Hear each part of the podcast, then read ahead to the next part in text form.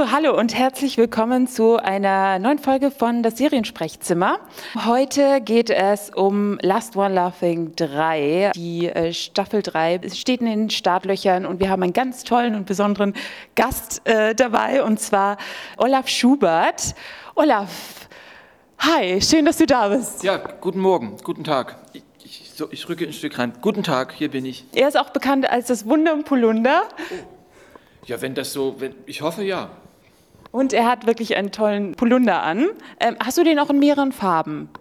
Unbedingt. Also in gedeckelten Farben, in Pastellfarben, in getunnelten, get- geteerten, also für jede Situation, für jede, An für, für jede Anlässlichkeit sollte man auch natürlich jahreszeitenspezifisch gerüstet sein. Genau, stimmt. Ich kenne eher den gelben, ne? Ja, aber eigentlich ist jetzt Frühling und es knospt und dann bin ich eher so dezent. Im Grün. Okay, Übergangspolunder, sozusagen zwischen Winter und Sommer. spannend. Du bist ja jetzt zum ersten Mal Teil der, der Community Last One Laughing. Wie hast du dich vorbereitet? Ja, äh, Vorbereitung ist, glaube ich, jetzt gar nicht so zwingend erforderlich. Ich habe mir natürlich so ein bisschen ein paar Gedanken gemacht und ich wurde äh, agitiert von Freunden und Bekannten, die alles schon gesehen hatten und meinen, das musst du so machen und hier so agieren und so. Aber äh, ich glaube, die beste Vorbereitung ist in jedem Fall keine, zumindest sind das die Erfahrungen meines Lebens. Und deshalb äh, habe ich das einfach mal so als Gesamtkonstrukt momentan dann auf mich wirken lassen. Und hattest du dann irgendwie einen ultimativen Trick, dass du sagst, okay, hey, so, so werde ich die Staffel gewinnen? Ja, und zwar habe ich mir ja die, die Spielregeln genau angeschaut und da habe ich gedacht, wenn ich als letzter lache oder im besten Fall gar nicht, gewinne ich ja. Und da habe ich da- dann gedacht, okay, da lachst du einfach nicht. Das habe ich mir so als Strategie dann doch schon so ein bisschen zurechtgelegt und das habe ich aber niemandem verraten. Insofern war das natürlich schon schlau. Ein strenges Geheimnis. Sehr gut. Ihr wusstet ja auch nicht, wer da teilnehmen würde. Da kam dann immer im Aufzug, kam dann einer nach dem anderen hoch. Vor wem dachtest du so, wie der Aufzug äh, aufging? Scheiße, der ist auch dabei. Das wird verrückt. Ja, also eigentlich dachte ich das bei allen. Ja, die, jeder hat ja dann irgendwie irgendwas auf der Pfanne, um einen irgendwie in, in selbige Pfanne zu hauen. Und äh, insofern war ich erst mal freudig überrascht, dass man, Mensch, hier, den kennt man, den kennt man, den kennt, den, den hat man schon ganz oft gesehen und den bloß mal im, im Kino oder Fernsehen. Und ja, es gibt natürlich dann schon so ein paar Kandidaten, wo man weiß, äh, die haben mein Humorzentrum schon mal ge- gestriffen. Natürlich Kollege Herbst, Nonchef und Mirko, also Mirko Nonchef. Ja, Hesel, ja, im Endeffekt ja fast alle. Die Gefahr war halt da, ne? Aber du hattest ja auch einen fiesen Trick. Ähm, den fand ich zum Beispiel am lustigsten von den ganzen, von den ersten zwei äh, Folgen, und zwar, dass, ähm, dass du die zum Singen gebracht hast. Aber nicht nur allein das Auftreten und vor den Singen, sondern auch, dass sie mitsingen. Ja, unbedingt. Das finde ich ja sehr wichtig. Wenn man schon nicht lachen darf, äh, dann sollte man ja wenigstens äh, singen, um so ein wenig Heiterkeit zu generieren. Genau. Also mein Ansatz war dann, man kann ja auch ohne Lachen fröhlich sein. Und da eignet sich ja Musik bekanntlichermaßen am besten. Bist du denn so bekannt als äh, Musiker in der Hinsicht? Also bekannt weiß ich nicht, aber äh, eigentlich bin ich ja äh, auch Schlagzeuger. Ich habe früher ganz viel Musik gemacht, wie übrigens viele Humoristen. Also, willst du es wissen? Gerne. Ja, Otto hat Schlagzeug gespielt, spielt nur Schlagzeug. Äh, Atze Schröder. Äh, jetzt fallen die mir natürlich nicht ein, aber wir, wir hatten mal so eine Auflistung gemacht und kamen auf zehn Leute, Guido Kanz und, und, und, und. Die, also eigentlich sind das alles Schlagzeuger, die wollten alle Rockstars werden, ja, waren zu blöd, so wie ich auch, und mussten dann halt äh, in die Sparte lustig wechseln. Also die, die nächste Folge wäre dann äh, The Voice of Germany. Richtig, ja. Oder äh, Rock am Ring, was noch so ansteht, genau. Rock am Ring ist cooler, ja, stimmt. Sehr gut. Ähm, mhm. So, sag mal, äh, welcher Moment war für dich der lustigste? Also wo war es so, okay, ich kann einfach nicht mehr? Gibt es da einen? Ja, da gab es, also gibt es da ein? Das ist natürlich schwer. Das, ich war ja, glaube ich, ich weiß gar nicht, wie lange war ich denn dabei? Also schon ein paar Stunden, ge gefühlt vier Wochen, ja, vielleicht waren es nur fünf Minuten. Das darf ich ja gar nicht verraten, fällt mir gerade ein. Hui.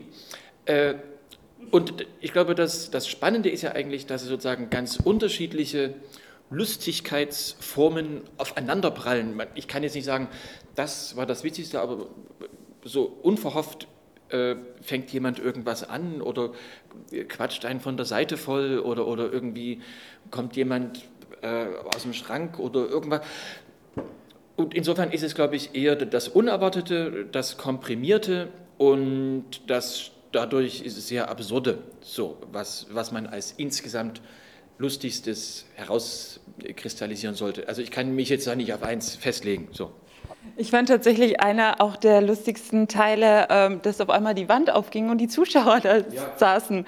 Wie war es für euch? Also das fand ich jetzt weniger lustig, das fand ich wirklich verblüffend so und äh, heimtückisch, denn wenn, wenn plötzlich Publikum dazukommt, dann geht man ja automatisch eigentlich so in sein Haar, so in sein, und das ist ja verboten, ne? du darfst ja nie lachen. Ja, also das war schon frappant.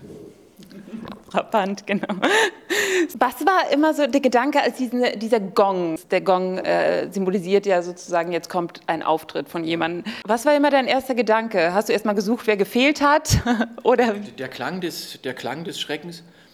Ja, also das ist natürlich dann schon irgendwie furchtbar dahingehend, weil man will gerne dabei bleiben und man weiß, äh, jetzt äh, trifft es jemanden und natürlich ist es ja auch so, man hat sich ja dann doch nicht so unter Kontrolle. Ja? Also, und äh, schon das geringste äh, Lächeln, sage ich mal, wird ja zum Anlass genommen, um dort einzusteigen. Ja, also das, dann hat man schon irgendwie ein wenig äh, Muffensausen, sagt man noch, glaube ich, in der Fachsprache. Sehr. Das beim, äh, beim ersten Mal wirklich auch überhaupt nicht gemerkt habe. So, also da dachte ich, ich doch nie im Leben. Ja, weit gefehlt. Hast du irgendwas dazugelernt eigentlich so, dass du sagtest, okay, das wusste ich von mir noch nicht ähm, und das habe ich bei Last One Laughing gelernt? Also ich glaube, äh, was man gelernt hat, also ich glaube, ich merke das dann erst vielleicht Jahre später, wenn man durch Zufall sich irgendwie dann mal anders verhält. Aber ich würde es eher so als Erfahrung, als hochinteressante Erfahrung äh, abspeichern, die was, also, was es im Leben so noch nicht gab. Ja, also das hat schon noch eine Weile nachgehalten, wo man immer dachte, ah, irgendwie ver verrückte Situation und äh, herausfordernd, spannend, lustig natürlich trotz allem. Ja, eine, Bereicherung des Lebens, muss ich sagen. Da kam ja auch immer dieser Buzzer, es hat rot geblinkt dann überall. Ähm, und dann war so, okay, wer war es? Alle haben es abgestritten natürlich, ich doch nicht, ich doch nicht. Es war ja wie so eine Klassenfahrt. Die Frage ist, verliert man so ein bisschen diesen Überblick, ob man selbst gelacht hat? Ja. Stimmt das? Ja, genau. Äh, all dieweil, ich weiß nicht, wie es anderen geht, ich bin jetzt nicht so der, der selbst reflektierte, kontrollierte Mensch. Das, was mein Gesicht macht, damit habe ich ja sowieso nichts zu tun. äh, genau, und insofern hat man da schon immer ein wenig äh, Bammel. Also man, man will dort nicht als Erster jetzt irgendwie rausfliegen. Also wäre ja schade. Und zweitens peinlich so ein bisschen. nee, insofern ist das schon so eine ja, interessante Mischung aus, ja, aus Ulk und aber trotzdem eben so ein bisschen Ehrgeiz. Ja. Und ähm, wurdest du irgendwie Opfer von jemandem oder ähm, hast du jemanden als Opfer rausgesucht und bist ihm hin, hinterhergerannt? Gab es da irgendwas oder also, eher nicht? Also da gab es schon äh, gewisses, gewisses Treiben, aber nee, jetzt so im Sinne von Opfer nicht. Also, also e-, eher so, ähm, einerseits findet man ja die Menschen interessant, ja, man, man will sich mit denen ja auch irgendwie eigentlich so ein bisschen austauschen. Aber ja, das ist natürlich dann schon so, dass dann gelegentlich doch mit, mit Heimtücke, ja, manche da ein so versuchen, so ein wenig. Aber ja, ich fand das alles, also ich, ich, es war schade, dass es dann vorbei war. Ich hätte das noch äh, vier Monate ausgehalten. Ach ja, ohne Lachen? Ja, natürlich. Also das äh, finde ich ja sowieso überbewertet. Wir lachen ja jetzt auch nicht gerade. Wann habe ich das letzte Mal gelacht? Ich glaube, das war bevor, bevor ich Vater wurde. Ja? Dann ist ja sowieso alles zu Ende. Wie erklärst du dir denn den Erfolg äh, von LOL? Ähm, ich glaube, irgendwie ist es schon ein, ein interessantes Experiment, so eine Versuchsanordnung.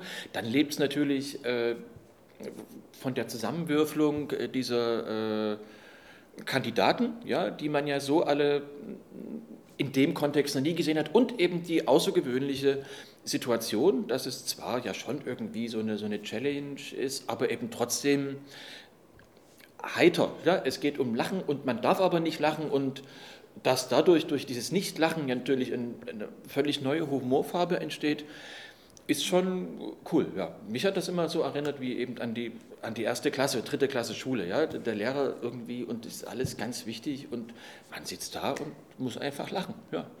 Und Bulli als der Lehrer. Oberlehrer in dem Fall, ja. Aha. Direktor. Direktor der Schule. Vielen lieben Dank, äh, Olaf Schubert, dass du dabei warst und viel Erfolg. Ne? Merci, danke, gleichfalls.